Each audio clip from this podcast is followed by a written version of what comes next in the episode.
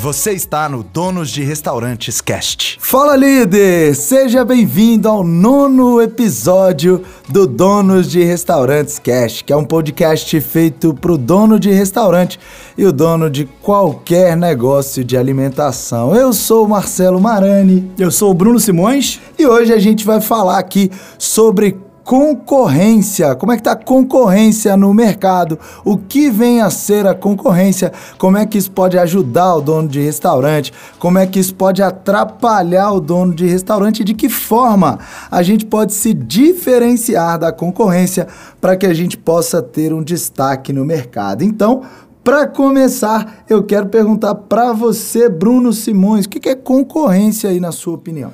Marani, esse é um assunto muito polêmico, é um dos assuntos mais comentados lá no canal, né, no, no portal Donos de Restaurante, no Instagram.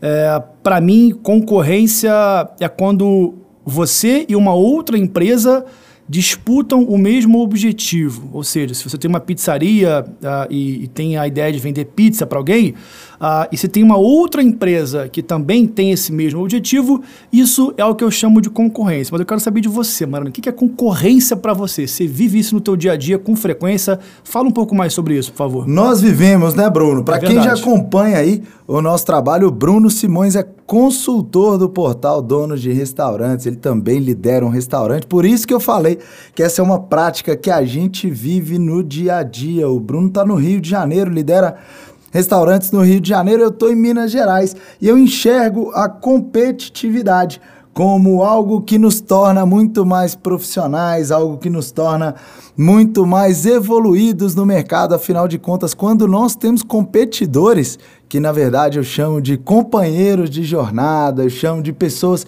que nos ajudam a evoluir, eu vejo a concorrência como uma forma de melhorar, como um parâmetro de mercado para que você entenda o que você está fazendo de bom, o que você pode evoluir. Então, acho que se tratarmos a concorrência de forma saudável, isso tem muita coisa a nos ensinar, muita coisa a nos ajudar.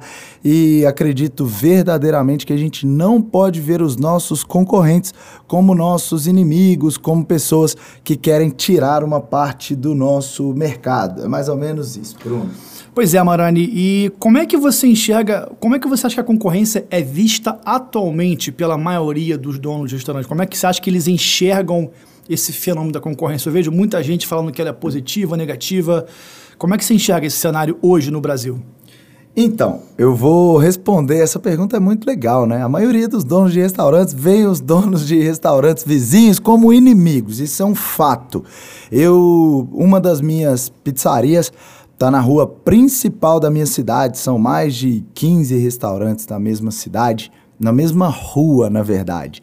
E essa avenida principal, então, que conta com tantos restaurantes eu às vezes me pergunto: será que o João ou Pedro, que vende churrasco, teria coragem de atravessar a rua e perguntar por que, que o vizinho dele está vendendo tanto e ele não consegue ter ali um, uma mesma demanda de mercado, já que eles estão na mesma rua, na mesma cidade, com pessoas com o mesmo potencial financeiro?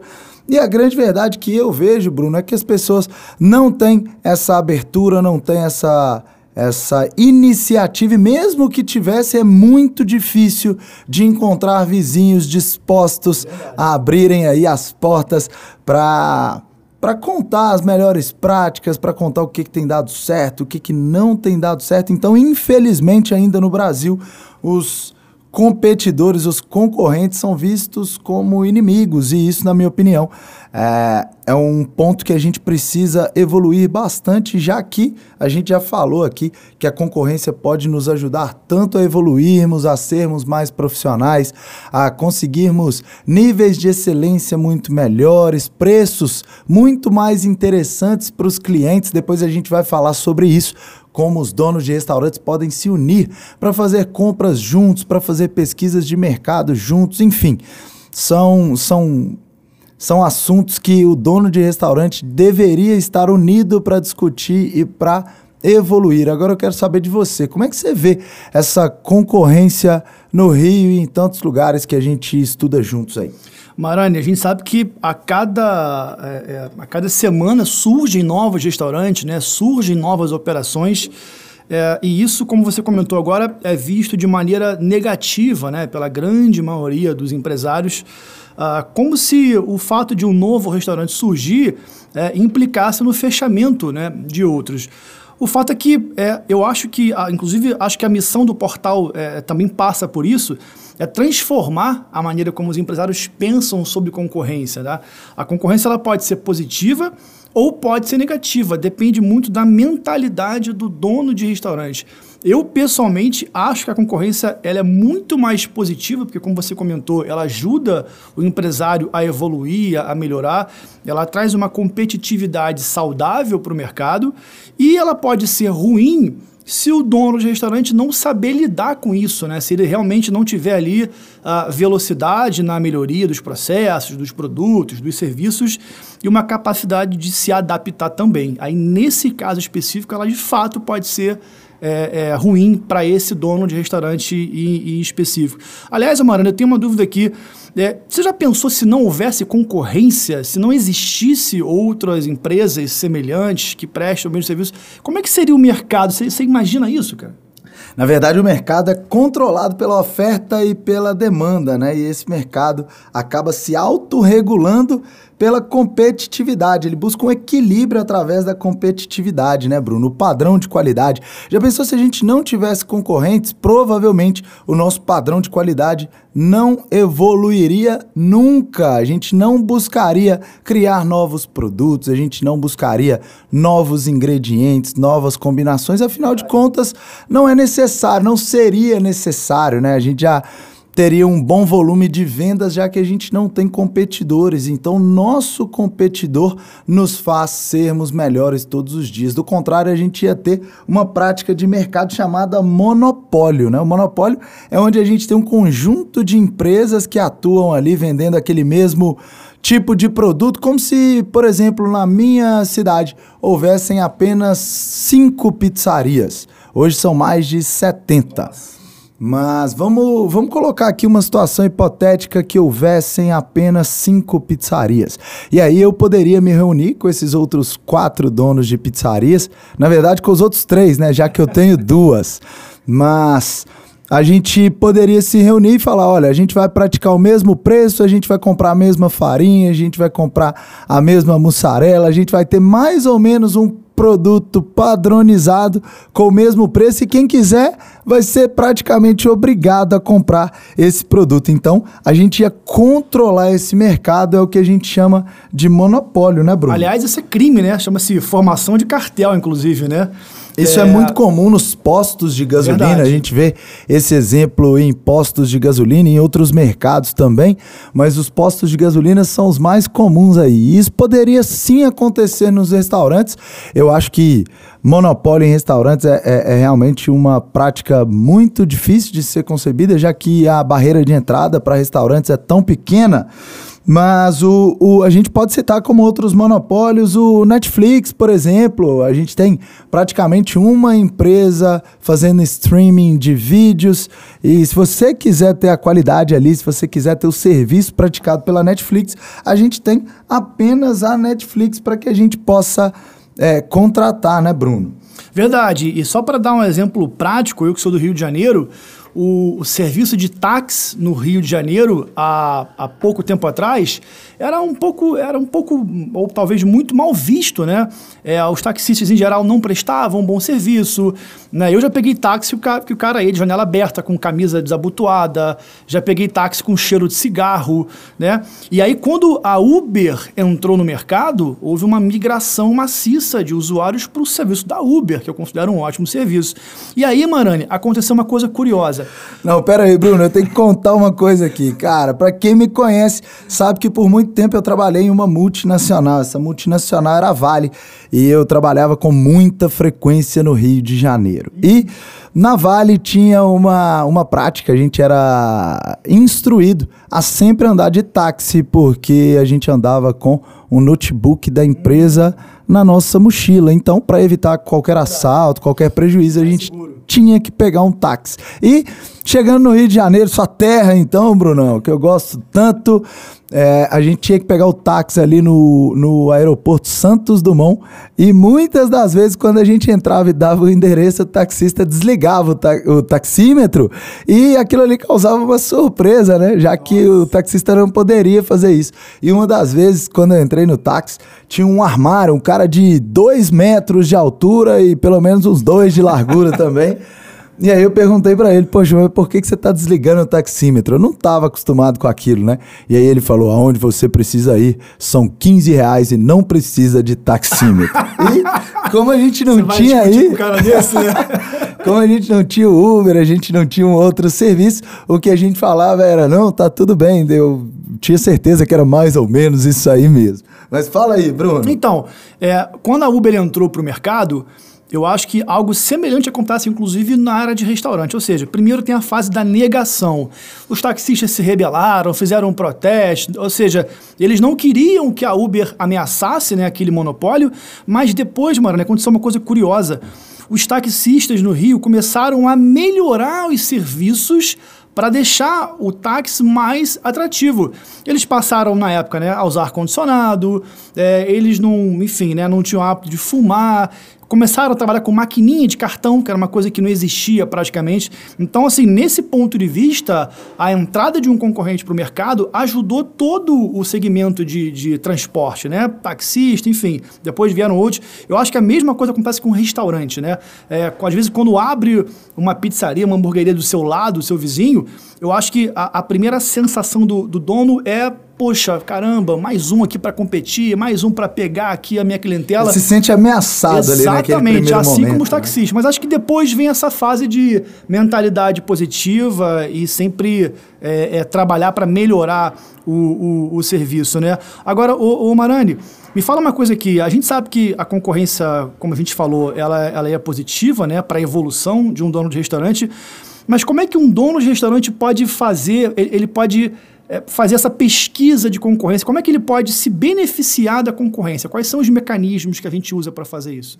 Então, quando eu, eu acredito verdadeiramente, Bruno, e falo isso em todos os treinamentos, falo isso no portal Donos de Restaurantes, que é o patrocinador aqui do nosso podcast, é quem paga toda essa estrutura para que a gente esteja aqui levando essa informação de qualidade para quem nos escuta no Spotify, quem nos assiste no YouTube. Falando nisso, se você tá no Spotify, já assina aí o nosso canal para que você sempre seja avisado dos nossos podcasts. Mas falando aqui sobre benchmarking, que é a prática de pesquisar o que, que existe no mercado, quais são as práticas mais comuns de mercado, quais são as falhas do seu concorrente, o que, que você pode aprender, né?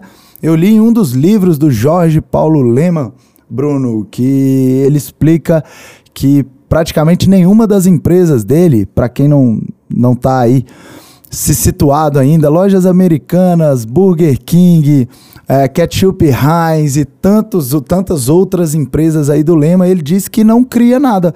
Quando ele comprou a Ambev, por exemplo, ele visitou as principais cervejarias do mundo para fazer exatamente essa prática do benchmarking, que é entender quais eram as melhores práticas, o que que esses caras faziam para se destacar no mercado, para que ele pudesse então implementar essas boas práticas na cervejaria que ele tinha acabado de comprar. E o interessante do benchmarking não é que você deve ir até as referências de mercado, as empresas que são referências de mercado, para sugar o conhecimento das pessoas. É uma troca.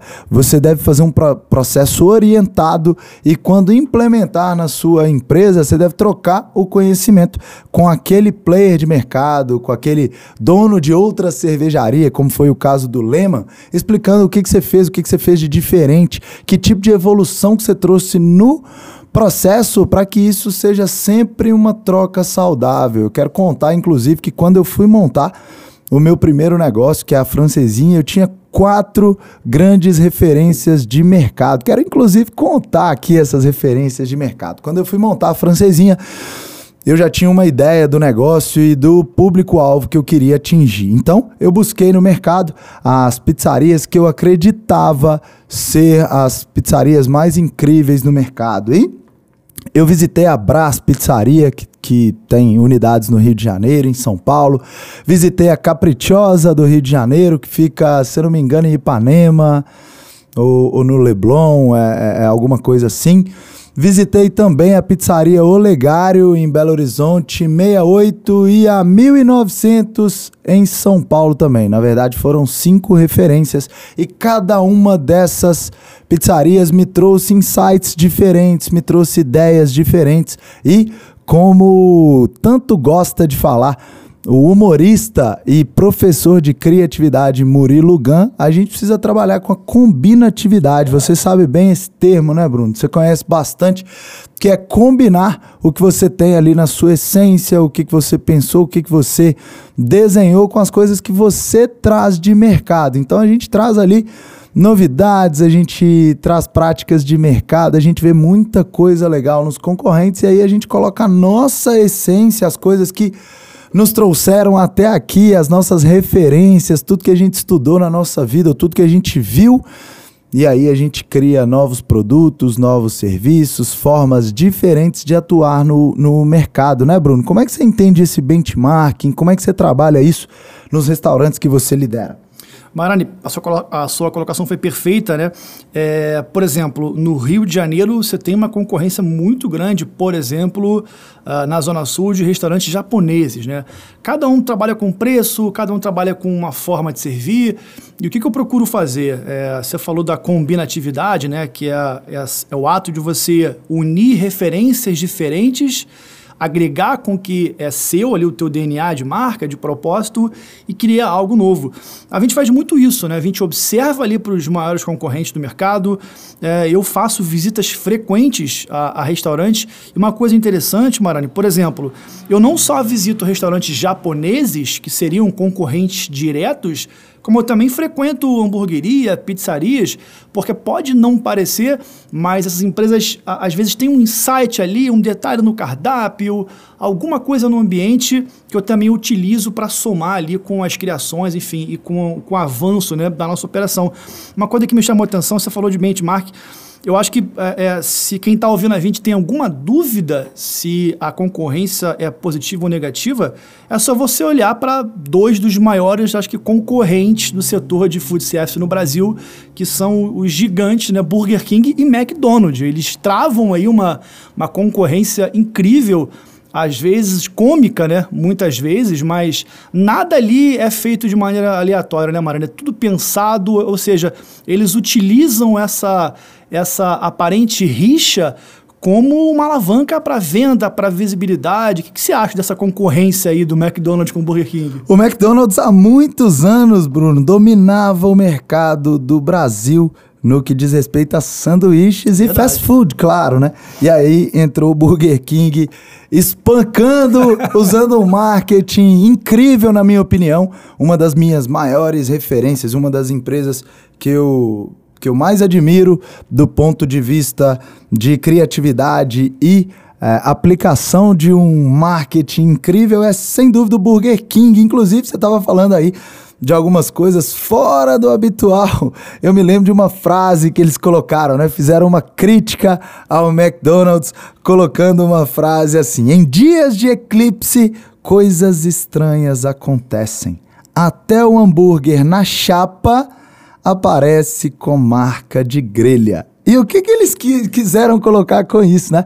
O McDonald's fez uma publicidade e colocou ali um hambúrguer com uma marca de grelha. E marca de grelha é marca registrada marca, né, do, do, Burger King, King é onde ele se diferencia no mercado, é onde ele fala que a carne fica mais suculenta, fica mais gostosa, porque o hambúrguer não é de chapa e sim de grelha. E aí de repente ele dá uma porrada no McDonald's, dizendo: Como você mostra em suas propagandas um hambúrguer com marca de grelha se o seu hambúrguer é feito na chapa? Então, parece um ataque ao McDonald's, mas na verdade não é um ataque, é uma forma que o Burger King tem descontraída de trazer para o mercado. Me lembra, inclusive, Bruno, uma que ficou super famosa também, quando o McDonald's fez uma publicidade, ele criou uma campanha promocional muito parecida, para não dizer igual a do Burger King, né?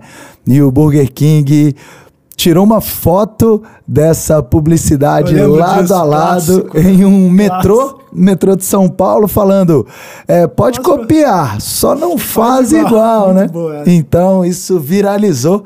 Os, os fãs do Burger King amam essa forma de se expressar no mercado. Eu, eu, eu adoro essa forma também de se expressar, mas para você, dono de restaurante que está nos escutando aqui, essa toda essa nossa discussão minha e do Bruno aqui traz, eu sei que trazem muitos insights, traz muitos insights aí para você, traz muitas novas ideias, mas a gente precisa ter um pouco de cuidado ao fazer esse tipo de marketing, lembrando que o Burger King tem aí uma equipe preparadíssima, profissionais de ponta para fazer esse tipo de uh, marketing, né, Bruno? Porque Verdade. Porque existe uma linha muito ter tênue, né? Para que a gente não passe dos limites aí e para que isso não soe como um ataque. É, e, e, que esse ataque. né? Uma coisa... Exatamente, muito bom a sua colocação. É, que isso não seja algo antiético aí. E, e, que possa prejudicar o, o restaurante de quem está trazendo essa publicidade, por mais que ele tenha tido a melhor das intenções ali, pode ser uma coisa extremamente perigosa, né? E, e, falando nisso, Bruno, já que a gente está falando de concorrência, existe muito aquele conceito de copiar o concorrente, como eu trouxe aqui, e de modelar. Você já ouviu falar nisso? Já, já ouviu falar muito nisso e eu acho que é uma das principais questões quando a gente fala de concorrência. E, e só para é, assim, para você ver como essa concorrência do McDonald's, do, Burger King, ela, ela, é tão gigante. Marani, você citou dois, duas ações né, que para você foram inesquecíveis. E eu tenho as duas ações que para mim também foram inesquecíveis, só para citar aqui rapidinho. Uma foi quando o Burger King, no Halloween, acho que três anos atrás, nos Estados Unidos, é, eles fantasiaram a loja dele de McDonald's, cara. Eles, eles botaram um, um pano branco gigante na loja, ou seja, como se o McDonald's fosse assustador, né? E uma outra que aqui no Rio foi muito famosa também, há pouco tempo atrás a gente teve aí uma moda e um modismo sobre a expressão raiz e Nutella, né? Aquele conflito de geração, o pessoal mais mimimi era o Nutella e o pessoal mais antigo era o raiz. E aí o McDonald's lançou um produto que tinha Nutella, né? E aí o que, que, que, o Burger King fez? No mesmo cartaz, aquele cartaz que fica passando, né? Aparecia assim, McDonald's milkshake Nutella. E quando passava o cartaz aparecia assim, Burger King raiz. Ou seja, o Burger King criou uma campanha somente com a ideia de ironizar, de, de fazer ali um contraponto com a McDonald's. Né? Você vê que isso não sai da minha cabeça. Mas em relação a modelar e copiar, é o seguinte, Marani. É, vamos lá. É, eu acho que assim, dá para você fazer os dois, tá? É, tem ações que eu é, é, copio de outras empresas e tem ações que eu modelo. É, eu vou te dar aqui, por exemplo, na minha visão, Marani, como é que isso funciona, tá? É, eu posso, o meu ramo, digamos que seja, vai, a hamburgueria, tá? É, Pode ser que uma pizzaria lance ali uma oferta ou crie algo interessante na rede social, é, ou faça alguma coisa ali que eu ache bacana, e eu vou uh, copiar aquele modus operandi. Eu vou pegar aquela mesma ideia né, e vou trazer para minha empresa. Isso, uh, o pessoal tem muito preconceito com copiar, né, Marani? Mas eu acho assim, não confunda. Dá para você copiar uma coisa sem ser antiético, né? Você não vai copiar o mesmo produto, por exemplo, né? É, então dá sim para você copiar uma ação interessante, tá? De um concorrente seu, ali literalmente quase igual, na verdade, né? De maneira ética, e dá para você modelar. Né? O que, que é você modelar? É você pegar o conceito de uma ideia, de uma oferta, de uma campanha de marketing, e aí sim você vai ajustar, você vai trocar ali alguns elementos e modelar aquilo para sua realidade, para o teu produto, enfim, para o seu preço, para o seu público. Então, copiar e modelar são coisas diferentes. Eu acho que dá para ser aplicado em momentos diferentes. Você já fez isso, mano? Você já copiou, já modelou? Sabe que eu ia Como é dizer é isso? Bruno? Tem essa, esse preconceito, as pessoas rotulam o ato de copiar, parece que o seu Vai produto, o seu o- serviço vai ficar menos nobre, É, né? Seria uma, uma nobreza um pouco menor. Eu quero te contar que eu copio sem, o sem a menor cerimônia. Eu trouxe aqui, quero mandar um, um abraço lá pro Isaac Azar do Paris 6. Eu trouxe a criação do Isaac Azar, que é o Le Grand Gâteau, para quem não conhece, é uma sobremesa incrível, um bolinho de chocolate com calda deliciosa e um picolé no meio ali desse bolinho com bastante calda. Alguns deles têm frutas, outros a gente coloca chocolate Kinder Bueno, alguns outros Kit Kat e foi sucesso e ainda é sucesso total nos meus restaurantes. Você pensa que hoje em uma cidade do interior, uma sobremesa que custa 40 reais realmente, e que tem uma grande saída, realmente precisa ser um produto incrível. E eu visitei o Paris 6, conversei com o chefe Isaac Azar. Ele inclusive me contou que tentou patentear essa sobremesa e não teve tanto sucesso porque é uma prática comum de mercado, enfim, não conseguiu patentear porque ela estava sendo copiada em alguns outros lugares. Eu fiz isso também com drinks, visitei vários bares no Brasil inteiro, o Amadis Bar em Belo Horizonte, o Olívio Bar em São Paulo e tantos outros para que eu pudesse criar aqui a minha carta de drinks que também foi sucesso e ainda é sucesso absoluto. Então, você não precisa copiar o coleguinha que está do lado. Exato. Vai lá no cara da frente. Se você é o cara do fundão, como eu sempre fui na escola, o cara do fundão, vai lá no cara da frente lá, ó, anda bastante, copia o cara da frente, traz o que, que tem de bom aí no, no, no mercado para o seu negócio e coloque sua essência. No caso, por exemplo, do Le Grand Gâteau, Bruno, eu tive que trocar o picolé. Eles usavam lá no Paris 6 um picolé de uma marca que não era conhecida na minha cidade. As pessoas não sabiam que esse picolé é um picolé de altíssima qualidade, que tem um valor, inclusive, bastante alto. Para mim era uma dificuldade trazer esse picolé. E aí as pessoas falaram: Marani, por que você não coloca o picolé daqui bom? E aí eu resolvi meus problemas. Escutei meus clientes e resolvi meu problema. Então, a gente pode sim copiar desde que a gente eh, preserve aí os concorrentes diretos, porque do contrário você não vai ser o cara que cria no mercado, você vai ser o cara que copia. E muitas vezes os meus negócios são amplamente copiados e a gente percebe que quando a gente está sendo copiado, a gente está fazendo a coisa certa, a gente está puxando o mercado, nós estamos sendo criadores de mercado. Então eu fico super feliz quando eu sou copiado. E aqui na minha cidade, os meus concorrentes me copiam absurdamente. Pra gente aqui tá tudo bem. Marani, esse seu exemplo da sobremesa é fantástico, né? Porque, curiosamente, você copiou e modelou. Né? Quando você troca ali o, o picolé por um motivo específico, você acabou modelando aquele ingrediente especificamente falando, né? E olha que interessante, para quem tá ouvindo a gente e achando estranho, pô, mas o Marani copiou. Vamos lá, pensa comigo. Primeiro, o Paris 6 não existe na sua cidade, né? Ou seja, você não é vizinho do Paris 6. Então isso não vai causar nenhum tipo de problema ou concorrência direta, né? Outra coisa interessante, se o cliente, o, o cliente quando vai no seu restaurante e pede essa sobremesa, se ele não conhece o Paris 6, ele vai achar aquilo maravilhoso, né? Então assim, eu tenho certeza que o Isaac vai ficar até feliz, né, de ter te ajudado em relação a isso.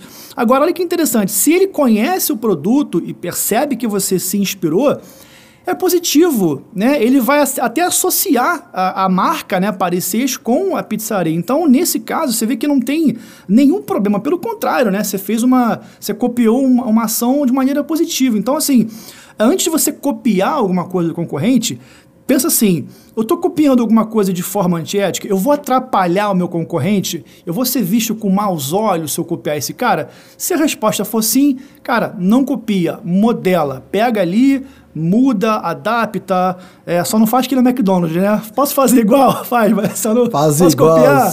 Pois é, mas assim, é, e, e- e qual que é a solução, mano? A gente falou aqui de concorrência, falou de como é que isso funciona, mas ainda assim a concorrência continua sendo um desafio para muita gente, né?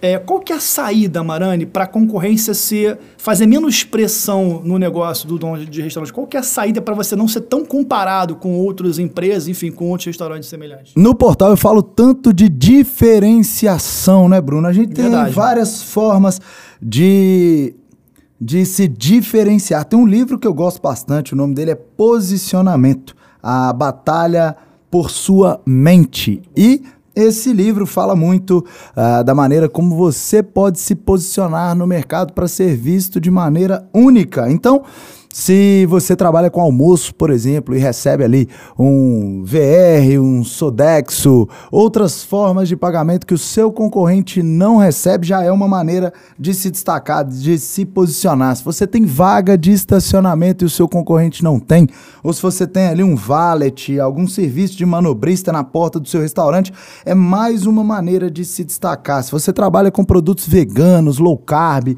ou produtos de nicho que outros concorrentes não trabalham, você também já está se destacando. Se você capricha no seu ambiente, na sonorização, se o seu ambiente é climatizado, se você tem uma casa temática, se você tem uma casa que os clientes se sentem é, em casa, se é uma casa aconchegante, se é uma casa é, mais luxuosa, tudo isso faz uma diferença muito grande se você oferece entretenimento. Ah, na minha casa tem música ao vivo, a gente faz um karaokê, enfim, existem muitas maneiras de se destacar no mercado. Se a sua embalagem é diferente, se você tem um produto, uma maneira única de servir, uma das maneiras que eu me posicionei no mercado aqui é com o rodízio premium. Não existia isso no mercado do Brasil. Eu criei esse rodízio premium, uma forma diferente de, de fazer rodízio de pizza com produtos especiais, com bebida à vontade.